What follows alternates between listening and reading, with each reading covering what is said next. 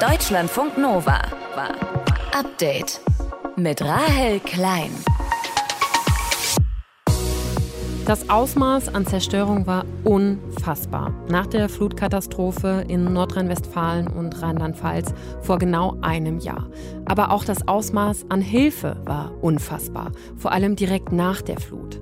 Und auch jetzt gibt es immer noch Helferinnen und Helfer, die jede Woche hinfahren, zum Beispiel ins Ahrtal und beim Wiederaufbau mit anpacken.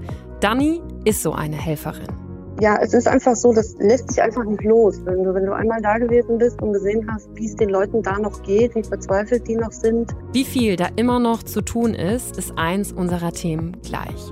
Und wir gehen aber auch der Frage nach, wie das überhaupt passieren konnte, dass mehr als 180 Menschen bei dieser Flut ums Leben gekommen sind. Es gibt auch Betroffene, die ganz klar sagen, die Menschen, die ich hier verloren habe, den Menschen, den ich verloren habe, der hat gar nicht gewusst, was da passieren wird, wie viel Wasser da runterkommen wird. Das sagt Marius Reichert, er ist Journalist und er kommt aus einer der besonders betroffenen Regionen, hat seit der Flutnacht drüber berichtet und mit ihm sprechen wir auch drüber, wer die Verantwortung für diese Katastrophe trägt und was in Zukunft anders laufen muss. Es ist Donnerstag, der 14. Juli. Ich freue mich, dass ihr zuhört. Deutschlandfunk Nova. Es war eine der schlimmsten Naturkatastrophen, die es in Deutschland je gegeben hat. Wir sahen Menschen an Fenstern mit Fähnchen und keiner konnte helfen. Wir sind mit dem Leben davon gekommen, so muss man es sehen. Gastanks kamen die A runtergeflossen, Gas strömte aus, fünf Meter hoch, LKWs kamen runter, Horror. Wir versuchen jetzt, weil das Wasser hat gestanden bis über die Satellitenschüssel, das, was oben in den Schränken trocken geblieben ist, dass wir das vielleicht noch rausholen können und vielleicht noch ein paar Töpfe, die nicht weggeschwommen sind. Aber viel mehr haben wir nicht mehr. Ich habe keine Schuhe mehr, ich habe nichts mehr. Ja, das haben damals Menschen aus dem Ahrtal gesagt, das von der Flutkatastrophe vor einem Jahr besonders betroffen war und auch immer noch ist. Mehr als 180 Menschen sind damals in Rheinland-Pfalz und Nordrhein-Westfalen gestorben. Viele haben ihre komplette Existenz verloren. Genau ein Jahr ist diese Katastrophe jetzt her und seitdem haben sich viele Menschen die Fragen gestellt, hätte man das verhindern können? Hätte man besser warnen können? Und sind wir jetzt eigentlich für zukünftige Katastrophen besser vorbereitet? Über die Fragen spreche ich jetzt mit Marius Reichert. Er ist Journalist beim WDR, kommt aus Bad 9a Ahrweiler, also aus dem Ort, in dem es bei der Flut die meisten Todesopfer gegeben hat. Und Marius hat während und nach der Flutkatastrophe ganz viel von vor Ort berichtet. Marius, ich weiß, diese Frage ist ziemlich kompliziert und auch nicht leicht zu beantworten, aber was kann man nach einem Jahr und zwei Untersuchungsausschüssen in Nordrhein-Westfalen und Rheinland-Pfalz sagen? Was ist beim Katastrophenschutz, bei den Behörden, bei der Politik damals schiefgelaufen? Ja, mit gutem Gewissen kann man nach einem Jahr sagen, dass da sehr viel schiefgelaufen ist, woran auch gearbeitet werden soll. Zum Beispiel, dass eben Warnungen nicht angekommen sind dort, wo man mit ihnen hätte arbeiten können. Es gab schon Tage vor der Flutkatastrophe Hinweise, teilweise auch aus dem Ausland von einem internationalen Flutwarnsystem, ja, wo ganz klar war, das werden Rekordregenmengen kommen und die können eben auch ja eine gewisse Wucht ja, am Ende entfachen, die sie ja dann auch für diese Zerstörungen praktisch gesorgt haben. Dann geht es aber auch darum, dass Kommunen nicht miteinander kommuniziert haben. Es gab eine Bürgermeisterin äh, in einem betroffenen Teil des Ahrtals, die ja weiter unten die Städte gewarnt hat, hat gesagt, ihr müsst den Katastrophenalarm ausrufen. Auch das ist definitiv ein Versäumnis und wir müssen als Medien uns auch selber hinterfragen und auch da noch mal schauen, was wussten wir, hätten wir früher warnen können. Zur kleinen Verteidigung muss man sagen, viele dieser Warnungen sind auch nicht bei uns angekommen. Hm. Das heißt, man kann nicht sagen, es gibt den oder die Verantwortlichen, oder? Nee, das ist schwierig, aber ich verstehe natürlich auch, dass Menschen, die betroffen sind von dieser Flutkatastrophe, und das sind natürlich nicht nur die Angehörigen der, der Todesopfer, sondern auch die, die da wirklich ihre Häuser verloren haben, die einfach unter diesen traumatischen Erlebnissen zu leiden haben, dass die ein Gesicht haben möchten, was auch da die Schuldfrage für sich definiert. Gestern war Malu Dreyer, die rheinland-pfälzische Ministerpräsidentin, bei den Tagesthemen im Interview und es wurde gefragt, wann entschuldigen Sie sich? Das hat sie nicht gemacht, weil sie sagt, das war eine Katastrophe, die niemand niemand hätte so vorhersehen können. Ja, und dann gibt es Ermittlungen zum Beispiel auch gegen den Landrat des Kreises Ahrweiler dort in der Stadt, wo eben in Bad Neuenahr, wo die meisten Todesopfer zu beklagen sind. Da geht es um den Vorwurf wegen fahrlässiger Tötung. Auch das wird jetzt alles noch aufgearbeitet. Also die Menschen hoffen, dass da jemand offen sagt, da ist was schiefgelaufen und die, die da was falsch gemacht haben, auch für bestraft werden. Du hast schon gesagt, dass auch Warnketten einfach nicht richtig funktioniert haben. Wäre denn noch genug Zeit gewesen, um die meisten betroffenen Dörfer und auch Städte zu evakuieren, wenn diese Warnketten funktioniert hätten? Also wenn ich auf die A schaue, die ist insgesamt so 40 Flusskilometer lang, da gab es eben Menschen, die an der Quelle der A quasi gewarnt haben und dann eben diese Warnungen weitergegeben haben. Da hat die Flut noch Stunden gebraucht, um in der Stadt Bad Neuenahr oder auch in der Stadt äh, Sinz 2020, äh, wo sie dann ankam. Also da war Zeit. Man hätte definitiv mehr tun können. Und es gibt auch Betroffene, die ganz klar sagen, die Menschen, die ich hier verloren habe, den Menschen, den ich verloren habe, der hat gar nicht gewusst, was da passieren wird, wie viel Wasser darunter kommen wird. Und diese Person hätte man retten können, sagen mir viele Betroffene. Wie ist jetzt dein Eindruck? Werden die betroffenen Behörden oder auch politischen Institutionen heute besser aufgestellt, falls sowas nochmal passieren sollte? Also was hat sich da schon verbessert? Was müsste aber noch getan werden? Also es laufen ja Untersuchungsausschüsse in beiden Bundesländern. Da wird sehr viel darüber gesprochen, was die Politik daraus lernen muss. Da gibt es auch schon erste Ideen. Also in NRW zum Beispiel so eine Art äh, vorläufiges Vorhersagesystem von kleinen Flüssen. Es ist aber noch ein Testbetrieb und es ist noch lange nicht klar, dass das bei einer ähnlichen Katastrophe so gut funktionieren würde. Und es gibt aber auch so ein paar Eingeständnisse. Der Innenminister Herbert Reul hat gesagt, vielleicht muss man auch darüber nachdenken, dass das Land einen Krisenstab einberuft in solchen Situationen. Denn noch ist das so, dass die Kommunen, die Städte und Orte, die müssen selber entscheiden, was sie machen. Katastrophenschutz ist nicht Länder- oder Bundessache. Das wird sicherlich zu diskutieren sein, ob das noch die richtige Haltung ist. Und ich habe persönlich so ein bisschen Angst, wir wissen ja, dass diese Flutkatastrophe deswegen auch so verheerend war, ja, weil die A keinen Auslauf hatte, die konnte sich nicht ausbreiten. Und gerade werden sehr, sehr viele Häuser wieder an denselben Stellen aufgebaut. Und da sind sich die Expertinnen und Experten einig, das könnte genauso wieder passieren. Und je mehr wieder gebaut wird, umso höher ist am Ende so ein Pegel. Marius Reichert war das über die Frage, wer für die tödlichen Ausmaße der Flutkatastrophe im Ahrtal verantwortlich ist und was getan werden muss oder auch schon getan wurde, um so eine Katastrophe in Zukunft zu verhindern. Und Marius ist auch einer der Macher des sehr hörenswerten Podcasts Die Flut. Warum musste Johanna sterben? Könnt ihr in der ARD Audiothek hören. Deutschlandfunk Nova. Update. Die Zerstörung direkt nach der Flutkatastrophe, die war unfassbar. Ich weiß noch, wie ich selber einige Tage später dort war, also im Ahrtal, was ja besonders betroffen war. Da sind überall Bundeswehrfahrzeuge rumgefahren. Das habe ich so noch nie irgendwo gesehen. Die Straßen waren komplett bedeckt von braunem, getrocknetem Schlamm und die Luft war unfassbar staubig und ganze Gebäude waren einfach komplett zerstört oder auch voller Schlamm und Schutt.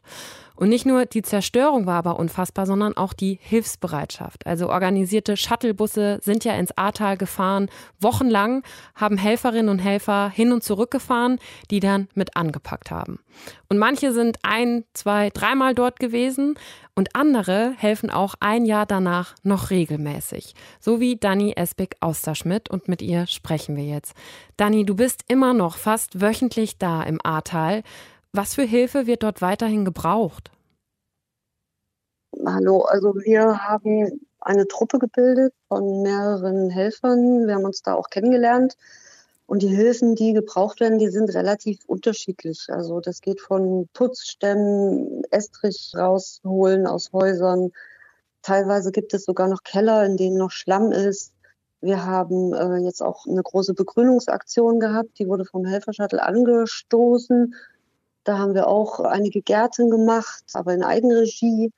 Wir haben Mutterboden verteilt, wir haben Rollrasen verlegt, wir haben Bäume, Büsche, Blumen gepflanzt, einfach um den Leuten auch wieder so ums Haus ringsrum und um ihr Zuhause, was sie sich jetzt wieder aufbauen, auch wieder ein schönes Gefühl zu geben, dass man nicht mehr auf irgendwelche Schutthalden schaut, sondern dass man auch mal wieder etwas Grünes vorm Fenster oder vorm Balkon hat. Und werdet ihr deswegen auch die Ahrtal Maulwürfe genannt?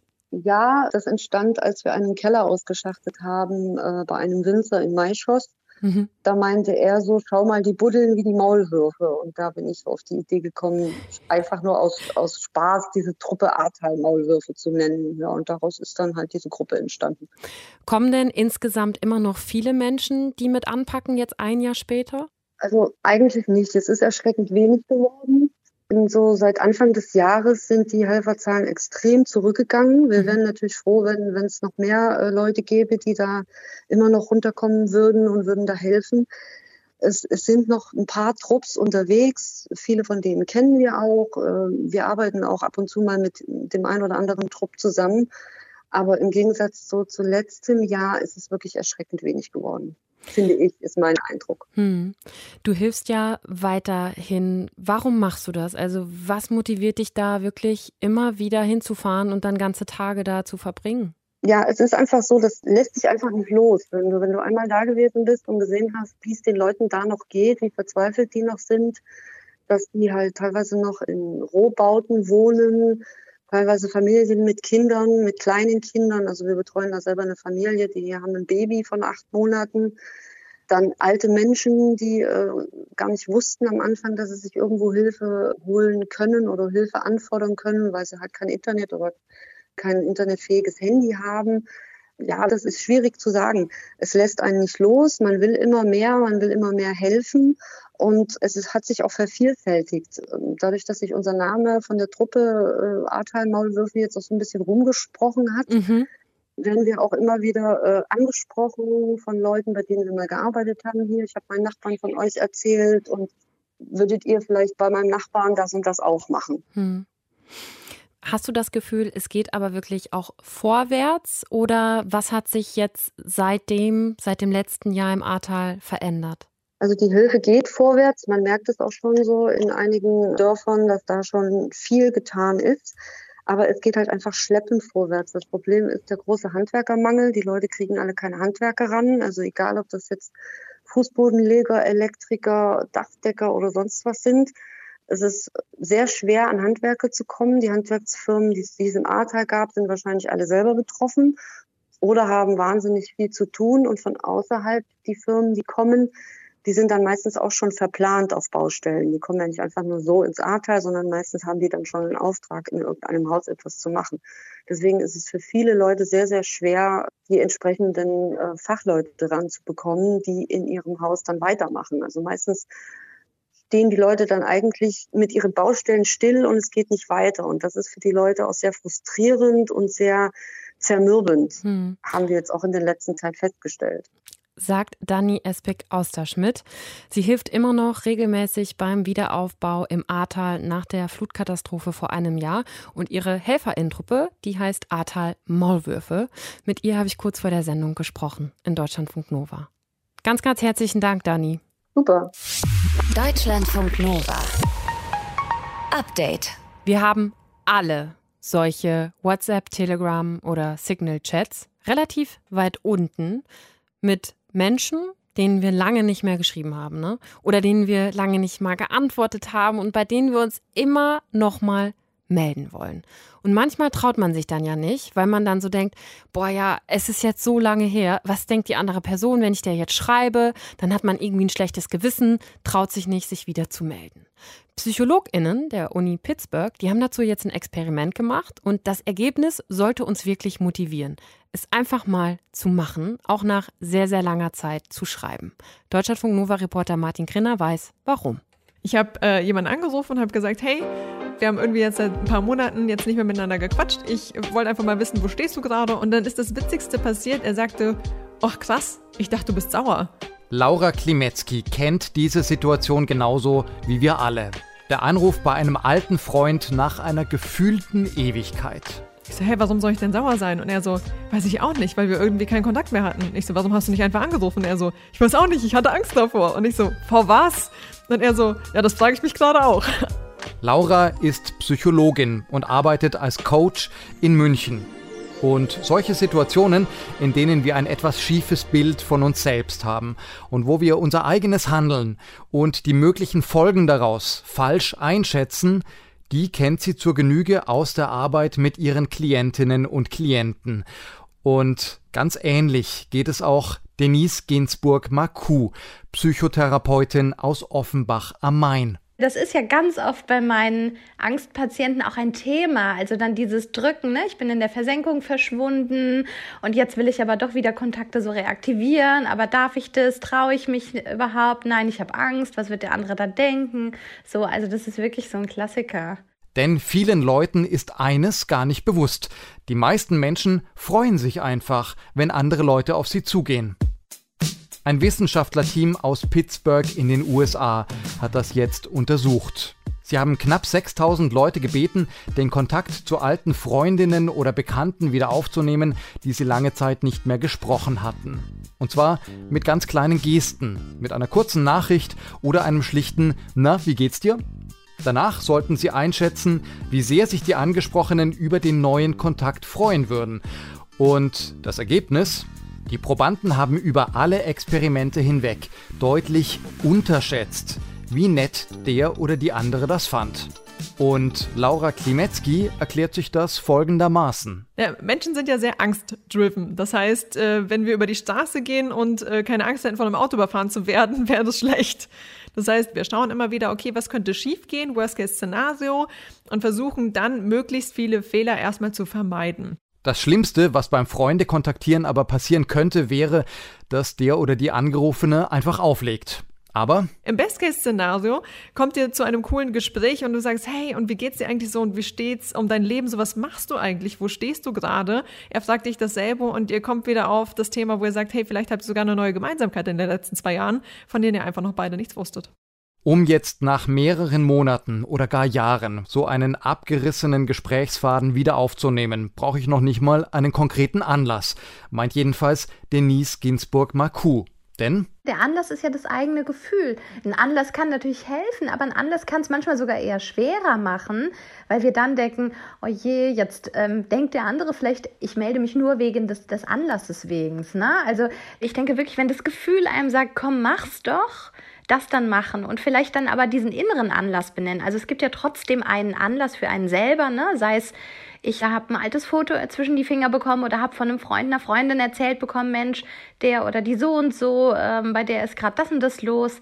Und dann sich einfach zu melden, zu sagen, hi, ich habe von dir gehört, ich habe an dich gedacht, Mensch, und ich wollte einfach mal Hallo sagen. Das ist, glaube ich, das sind die schönsten Momente. Klar, wenn es jetzt einen konkreten Grund gibt, warum der Kontakt abgebrochen ist, dann ist es natürlich denkbar, dass der oder die andere immer noch sauer ist. Aber wenn du Schiss hast, den Hörer in die Hand zu nehmen, weil du denkst, oh, der andere sagt so, hm, das finde ich jetzt gar nicht so cool, dann ist das ja erstmal nur ein Gedanke in deinem Kopf. Und eines der wichtigsten Dinge, die ich dir als Psychologin mitgeben kann und die ich auch für mich persönlich gelernt habe in den letzten Jahren ist, nur weil du einen Gedanken hast, heißt das noch lange nicht, dass er wahr ist. Es könnte ja auch sein, dass derjenige sich freut wie ein Schnitzel und sagt, Martin, altes Haus, wie schön, dass du dich meldest. Ich habe Ewigkeiten nichts gehört, habe gestern noch an dich gedacht und zack, rufst du an. Das ist viel wahrscheinlicher. Und allein diese kleine Chance ist vielleicht Grund genug, sich dann doch zu melden. Deutschlandfunk Nova. Update. 4 zu 0, 2 zu 0 und zack, Ticket fürs Viertelfinale gebucht. Herzlichen Glückwunsch an euch. Katrin, läuft im Moment bei euch, oder? Ja, vielen Dank erstmal für die Glückwünsche. Auf jeden Fall. Also wir sind natürlich sehr, sehr zufrieden mit unserem Start, aber haben natürlich auch immer im Hinterkopf, dass wir jetzt noch nichts gewonnen haben, sondern eher, dass wir ja darauf aufbauen können. Aber wir wollen natürlich jetzt erst recht noch weitermachen und ja, hoffentlich werden wir die anderen Spiele auch noch erfolgreich gestalten. Wir sprechen mit Katrin Henrich, kennt ihr aus der Innenverteidigung der Nationalmannschaft, spielt ansonsten beim VfL Wolfsburg und gerade eben bei der EM dabei. Katrin, am Samstag jetzt das letzte Spiel in der Gruppenphase, aber wir haben schon drüber gesprochen, Viertelfinale klar gemacht. Das ist doch trotzdem jetzt eher eine entspannte Ausgangslage, oder? Ja, ich sag mal, natürlich äh, haben wir jetzt nicht den Druck, den wir jetzt bei den anderen Spielen hatten, wo man sagt, okay, wir müssen gewinnen, sonst, sonst sind wir gegebenenfalls raus. Das auf jeden Fall. Aber es ist jetzt nicht so, dass wir da jetzt weniger Gas geben werden. Also im Gegenteil, wir haben natürlich das Ziel, dass wir hier beim Turnier jedes Spiel gewinnen wollen. Und deswegen wollen wir auch gegen Finnland gewinnen und nicht nur einfach irgendwie, sondern auch mit gutem und schönen, ansehnlichen Fußball. Und von daher werden wir das Spiel genauso angehen wie die anderen Gruppenspiele bisher auch. Bundeskanzler Olaf Scholz hat sich ja jetzt auch eingeschaltet, hat getwittert, dass er sich wünscht, dass auch ihr dasselbe an Prämien bekommt wie die Herren. Hat dich dieser Tweet gefreut? Also ehrlich gesagt wurde es mir erzählt. Also ich habe das jetzt selber gar nicht gesehen. Mhm. Ähm, natürlich schön, wenn sich jemand da so für uns einsetzt. Ich finde das Thema schwierig, weil man da natürlich viele Sachen ja noch mit einbeziehen muss, wenn man vielleicht sagt, okay, wir, wir passen das irgendwie an. Ich finde jetzt ist nicht gerechtfertigt, wenn wir plötzlich Millionen Euro bekommen, weil es immer auch um Angebot und Nachfrage geht. Aber ja, grundsätzlich schön, wenn, ja, wenn man das thematisiert. Aber wie gesagt, da kann man auch dann noch andere Berufe mit einbeziehen und da auch sagen, die leisten genauso viel wie die Männer, aber verdienen weniger. Von daher, ja, ist dann schwierig, wo man da eben jetzt anfängt. Aber grundsätzlich, dass man sich da vielleicht Gedanken macht oder sich zu äußert, zeigt ja auch ein Stück weit Wertschätzung für uns. Hm. Ich habe letzte Woche schon mit deiner Teamkollegin und ja auch Kapitänin Alexandra Popp gesprochen und sie hat da auch gesagt, Geld ist jetzt nicht das dringendste Problem, sondern sie fordert gleiche Arbeitsbedingungen, gleiche Bedingungen für euch. Siehst du das auch so? Ja, das auf jeden Fall. Also ich denke, dass es eben wichtig ist, dass wir alle dieselben Bedingungen haben, gerade auch in der ersten oder zweiten Liga, um eben da auch einen fairen Wettbewerb zu haben. Wenn alle dann eben ja Vollprofis sind und sich nur auf den Fußball konzentrieren können, dann wird das sich auch natürlich positiv auf die Liga auswirken, weil da eben dann auch gleiche Bedingungen sind und dann die Liga wahrscheinlich auch einfach ausgeglichener wäre und von daher wird das Ganze natürlich dann auch nochmal interessanter sein und deswegen kann ich das auf jeden Fall unterschreiben, wenn Poppy das fordert und das ist auf jeden Fall erstrebenswert. Du bist ja angestellt beim VfL Wolfsburg. Kannst du davon leben? Ja, ich bin dafür natürlich auch sehr dankbar. Also jetzt aktuell auf jeden Fall. Und ich denke, ja, dass ich da auch das ein oder andere eben zurücklegen kann. Aber es geht halt nicht jeder Spielerin gerade bei uns in der Bundesliga so. Also es gibt viele Mannschaften oder Spielerinnen, die eben zusätzlich noch arbeiten gehen müssen. Und das meine ich halt, das ist halt einfach nicht fair, während wir halt uns voll auf den Fußball konzentrieren können. Gibt es andere, die ja bis nachmittags arbeiten und dann erst auf den Fußballplatz gehen. Und ja, von daher ist das eben unfair. Und ich wünsche mir, dass jede Spielerin dann auch in anderen Mannschaften die Möglichkeit hat, genau mit denselben Bedingungen sich auf das Spiel am Wochenende vorbereiten zu können. Was wäre dein Wunschgegner im Finale, wenn ihr so weit kommen solltet? Ehrlich gesagt habe ich keinen Wunschgegner, weil ich glaube, egal welche Mannschaft ins Finale kommt, es wird kein leichter Gegner sein. Wir machen uns darüber auch wenige Gedanken. Wir wollen einfach nur uns auf uns konzentrieren. Wir wollen, egal welcher Gegner kommt, eben voll unsere Leistung bringen und natürlich gewinnen. Und dann könnte im Finale, ja, wenn es für uns auch so weit wäre, was ich natürlich hoffe, könnte da egal wer kommen. Aber ein Finale gegen England wäre schon fett, oder? Ja, ich glaube, das wäre, ja, gerade eben, weil England hier natürlich zu Hause ist und wahrscheinlich dann auch die Hölle los sein wird, also nochmal mehr wahrscheinlich. Aber wie gesagt, ich will jetzt auch noch gar nicht über das Finale reden, weil wir haben noch viele Spiele zu spielen und wir haben jetzt erst den Grundstein gelegt, aber wir dürfen da jetzt auf keinen Fall nachlassen, weil sonst kann es auch ganz schnell in die andere Richtung gehen sagt Katrin Hendrich. Danke fürs Gespräch und viel Glück beim nächsten Spiel. Samstagabend, 21 Uhr, Deutschland gegen Finnland. Deutschlandfunk Nova. Update. Er ist weiß, so ein bisschen bröckelig, trotzdem auch cremig und weich, mit einem säuerlich frischen Geschmack und auch in meinem persönlichen Speiseplan sehr oft im Essen zu finden. Vor allem im Sommer. Die Rede ist von Feta-Käse. Geht im Salat, im Döner, gebacken im Blätterteig oder auch mit Melone. Und ja, ich kriege gerade selber Hunger, es tut mir leid. Allerdings darf nicht alles, was aussieht und schmeckt wie Feta, auch Feta heißen. Das hat heute der Europäische Gerichtshof in einem Urteil nochmal klargestellt. Verena von Keitz aus unserem Team hat auch Hunger, aber worum geht es in dem Urteil? Es ging in dem Urteil darum, dass Dänemark einen solchen weißen Salzlakenkäse als Feta vermarktet hat außerhalb der EU, obwohl schon seit 20 Jahren gilt, dass nur Feta draufstehen darf auf einem Produkt, wenn der Käse in bestimmten Regionen von Griechenland nach traditioneller Art hergestellt worden und in Salzlake dort gereift ist, deswegen auch Salzlakenkäse. Und zwar aus der Milch von lokalen Schafen und Ziegen, die dort mit ihren Hirten durch die Gegend ziehen. Und der Ziegen Kuhmilchanteil, der darf auch nicht höher sein als 30 Prozent. Also hauptsächlich ist tatsächlich Schafsmilch drin. Der Europäische Gerichtshof hat Dänemark jetzt tatsächlich untersagt, das zu vertreiben mit dem Argument, dass diese Vorschrift für geschützt, zur geschützten Herkunft nicht nur für den Handel innerhalb der EU gilt, sondern auch für Drittstaaten, also auch für Länder außerhalb der EU. Aber kommt Feta wirklich immer aus Griechenland? Ja, wenn da Feta draufsteht, dann kommt er immer, immer, immer aus Griechenland. Wow. Und das ist der Grund, warum es so viele Sorten im Supermarktregal gibt, gleich neben dem Feta aus Griechenland, die dann zum Beispiel heißen Balkankäse oder Hirtenkäse oder so, obwohl sie auf den ersten Blick aussehen wie Feta, aber in anderen Ländern wie Bulgarien oder der Türkei oder auch in Deutschland hergestellt wurden. Und die können dann auch zum Beispiel Kuhmilch enthalten. Und der Sinn dahinter ist, dass wir als VerbraucherInnen nicht verarscht werden oder dass die HerstellerInnen in Griechenland vor Konkurrenz geschützt werden oder was? Ja, es ist eigentlich beides. Also die EU hat Anfang der 2000er Jahre untersucht, wo dieser Salzlakenkäse auf welche Weise hergestellt wird und auch wie er vermarktet wird. Die Frage war, ob Feta nicht eher sowas ist wie ein, ich sag mal, Gattungsname für verschiedene Arten von Salzlakenkäse. Aber es stellte sich raus, dass neben Griechenland nur ein oder zwei andere Länder überhaupt so klare Produktionsvorgaben hatten, wie Feta hergestellt werden muss und dass eigentlich alle Produkte immer mit so einem Griechenland-Bezug geworben haben. Also gerne auch auf dem Design, auf der Verpackung, das sah immer alles nach Griechenland-Urlaub aus. Und deshalb gab es dann die Entscheidung, also Feta ist wirklich so ein griechisches Produkt. Alle werben auch damit, dass es irgendwie griechisch ist und deswegen schützen wir diesen Begriff nach seiner Herkunft. Das gibt es ja auch noch für andere Lebensmittel, ne? Parmaschinken zum Beispiel. Ja, da gibt es eine ganze Reihe. Äh, Dresdner Christstollen ist auch so ein Ding oder Parmesan oder Büffelmozzarella, auch Getränke, ne? Wein wie Chianti oder Bordeaux, aber auch Münchner Bier zum Beispiel. Die sind alle nach ihrer geografischen Herkunft geschützt. Und erkennbar ist es immer an so einem kleinen runden Siegel auf der Packung. Das kann blau-gelb oder auch rot-gelb sein. Und es geht bei der ganzen Sache vor allem darum, so traditionsreiche regionale Produkte zu schützen, die einfach oft mit aufwendiger Herstellung verbunden sind. Also diese Produkte davor zu schützen, dass billige Kopien den Namen und das, was wir an besonderer Qualität damit verbinden, ausnutzen könnten. So, und du hast uns jetzt schon viel über Feta erzählt. Jetzt kannst du uns auch noch mehr erzählen. Wie wird Feta denn eigentlich hergestellt? Also der Feta äh, wird hergestellt, dann müsste die Schafsmilch oder Schafsziegenmilch-Mischung wird gesammelt und dann dick gelegt, so nennt man das unter Käserinnen und Käsern. Also etwas erwärmt und mit dem sogenannten Labenzym versetzt. Das wurde früher aus dem Magen von Kälbern gewonnen und heute wird es aber meistens mit Hilfe von Bakterien im Labor hergestellt, dieses Labenzym.